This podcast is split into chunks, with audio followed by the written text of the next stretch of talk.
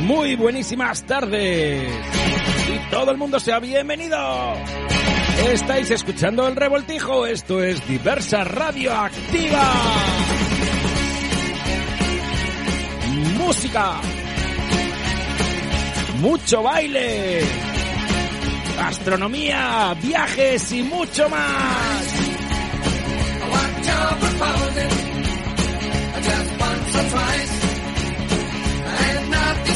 En el programa de hoy tendremos a la, a la persona que lleva 15 campeonatos de España de arterofilia, la gran Loida Zabala. Que comience el revoltijo.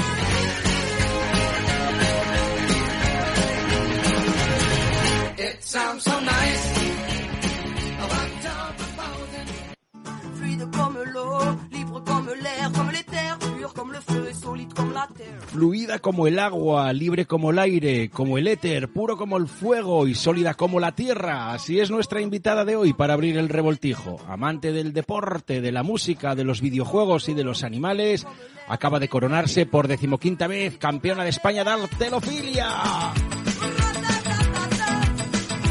Es un honor y un placer tener en directo hoy para abrir el revoltijo a la gran campeona Loida Zabala. Muy buenas tardes. Hola, muy buenas tardes amigos, un placer para mí estar aquí. Qué alegría, qué alegría de verdad saber que te tenemos en directo y que nos vas a, brindar una entrevista de, de campeona, estoy seguro. ¿Cómo estás? Pues muy bien, para mí es un placer escuchar el acento asturiano, ya que estuve viviendo nueve años en Oviedo y me trae muy buenos recuerdos. Se nota que tengo acento asturiano, sí. un poco, ¿eh? Loida, ¿cómo, ¿cómo fue este campeonato? Cuéntanos. Primero vamos a empezar con tus orígenes. ¿Desde cuándo te dedicas a la alterofilia? Desde hace ya más de 15 años que estuve en el hospital de Toledo, ya llevaba varios años haciendo mancuernas y alguien me dijo que, oye, si me gustaban las pesas, que por qué no hacía alterofilia paralímpica.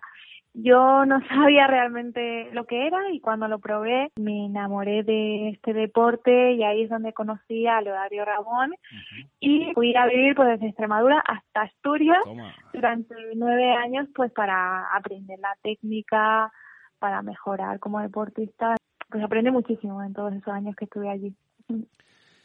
Eh, ¿En qué basas tus entrenamientos y cuántos días dedicas? Porque, bueno, levantas casi el doble de lo que tú pesas, ¿no?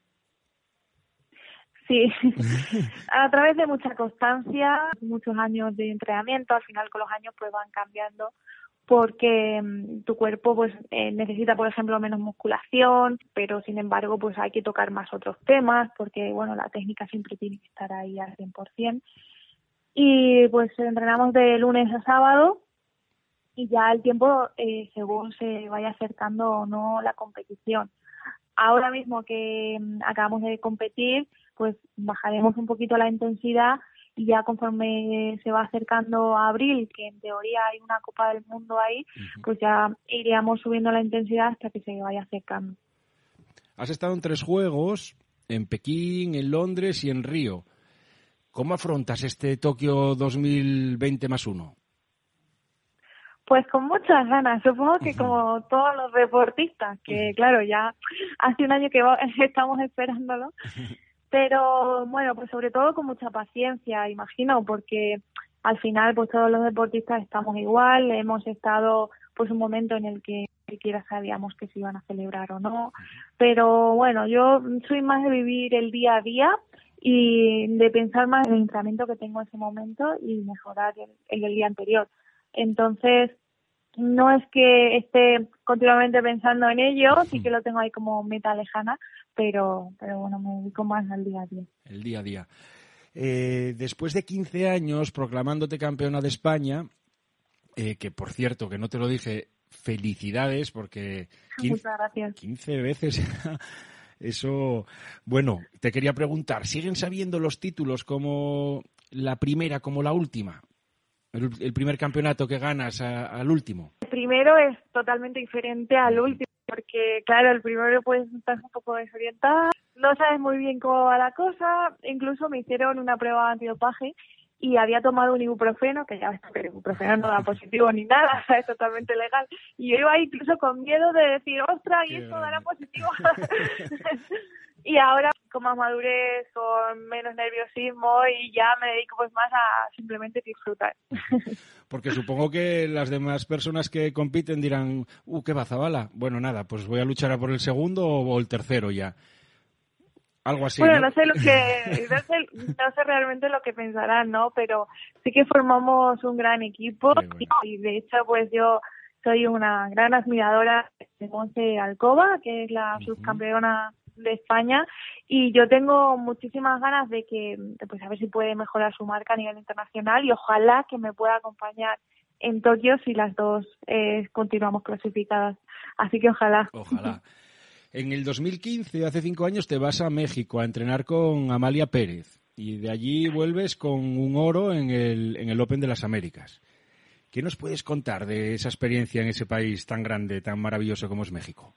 Un aprendizaje muy fuerte que esto lo he aplicado eh, en otras situaciones de mi vida y es que antes de ir allí eh, lo tenía todo muy complicado. En el trabajo me ofrecían eh, mantener un puesto de trabajo, pero seguramente no en el mismo sitio. Por lo tanto, igual a la vuelta no tendría los mismos compañeros. Después, el equipo eh, deportivo decía que, bueno, que quizás era un poco locura, porque si eran entrenamientos demasiado fuertes eh, me podía lesionar. Y luego ella decía que, claro, que irme hasta allí, imagínate que pasa algo, porque al final es un país peligroso. Lo único que tenía como algo positivo es que aprendería de este deporte. Así que pues sopesé los pros y contras y decidí que pesaba más eh, eso positivo. Así que fui allí y al final, después de todos estos meses de entrenamiento en México, conseguí esa medalla de oro y eso me demostró que realmente si tú piensas que ese proyecto va a ser bueno para ti, ya sea eh, en mi caso como a nivel deportivo, como a otra persona que estás consiguiendo un proyecto laboral, seguramente mucha gente de tu entorno te diga que es una locura y que no lo hagas. Pero si crees en ti y trabajas en ello y sobre todo disfrutas de esa experiencia, pues al final todo puede salir bien, ¿por qué no? Yo siempre dije que de arrepentirse de algo que hiciste, no que dejaste por hacer, ¿no? Sí, es que eso de quedarse con ese y si lo hubiera Y- intentado no forma No, parte de mí. No, no, no, no. Esa filosofía no. Eh, estuviste nueve años aquí en, en Oviedo. Yo te llamo desde Oviedo. Eh, ¿Echas algo de menos de esta tierrina de Asturias? Yo cuando estaba allí, toda la gente que conocí realmente mm, no son mis amigos, son como mi familia. Siempre voy a estar ligada a Asturias porque mis mejores amigos están allí. Entonces, sin duda, mm, tengo que volver a ver cuando pase esta pandemia y cuando pase Tokio, sin duda tengo que volver y ver también esa maravillosa tierra que es fantástica. Bueno, si de casualidad nos está escuchando el alcalde de Oviedo, pedimos desde aquí que te hagan hija, hija adoptiva de Oviedo. Oye, nueve años, quince, quince veces campeona de España. ¿Qué más hay que, qué, qué más hay que hacer en la vida para que te hagan hija Sí, siempre me adoptiva? han tratado súper bien, siempre me han tratado súper bien y les echo de menos. Oye, ¿qué le pides a, a este año que empieza, el 2021? sería primero pues esa clasificación, mantenerla ahí para Tokio y segundo que vaya todo como hasta ahora con la fundación que estamos creando, que está actualmente en constitución, en la que vamos a ayudar a muchos pacientes que salen del Hospital Nacional de Parapléjicos de Toledo y los vamos a hacer a, a través del deporte, de- del mío en concreto. Vamos a crear un centro de alto rendimiento, vamos a poner también eh, otra clase de entrenamiento en el hospital y vamos a darles asesoramiento gratuito de entrenamientos y pues mucha motivación y pues para que vean que al final el tener una discapacidad te puede cambiar tu vida, sí, pero quizás a mejor, como me pasó a mí. Entonces, que, este proyecto siga así eh, yendo bien, porque mm, sin duda es uno de los logros que más orgullosa me siento por el hecho del impacto que puede causar en la vida de otras personas.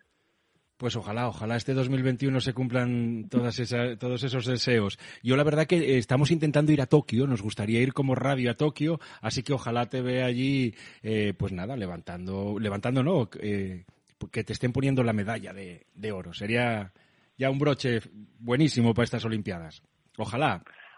Bueno, ojalá nos podamos encontrar allí y a ver si lo de la pandemia eso mejora un poco para darnos un abrazo, aunque sea. qué ganas de abrazos, madre mía, qué ganas de abrazos. Estamos, estamos faltos de abrazos este año.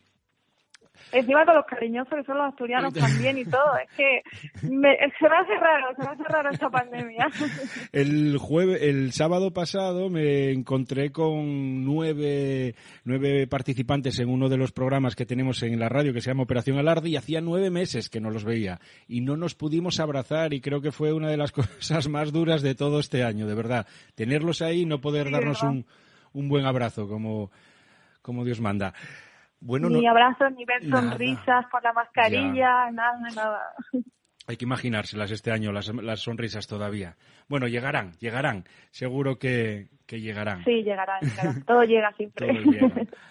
¿Nos puedes dar un mensajín a las personas que nos están escuchando? Para mí lo más importante en la vida a día de hoy, lo que más me hace feliz es vivir de lo que me gusta. Entonces, si algún momento de tu vida pues tienes un sueño, no lo dejes pasar. Yo, por ejemplo, ahora mismo tengo 33 años y hace pues tres años me empecé a apasionar por la interpretación. bueno. pues estoy hacia de ruedas, pero no pasa nada. Y me he puesto a formarme en ello. Porque nunca es tarde y al final lo que importa es disfrutar de, de todo lo que te apasiona. Así que no lo dejes pasar y ponte a ello. Qué grande. Teatro, cine, lo que venga.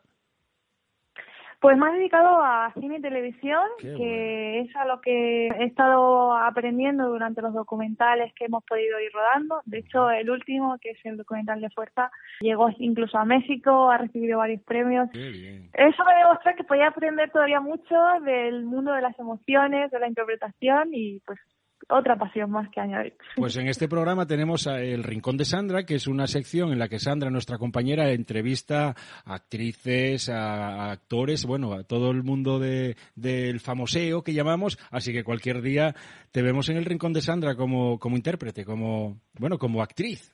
Cualquier día. Bueno, eh, claro que sí. no sé si estaré a la talla de las personas que entrevistará, pero claro que sí. en esta radio, cualquier persona pase por aquí es igual a, a la que pasó la semana pasada. Es persona, es ser humano. Así que seguro que estás a la altura y más.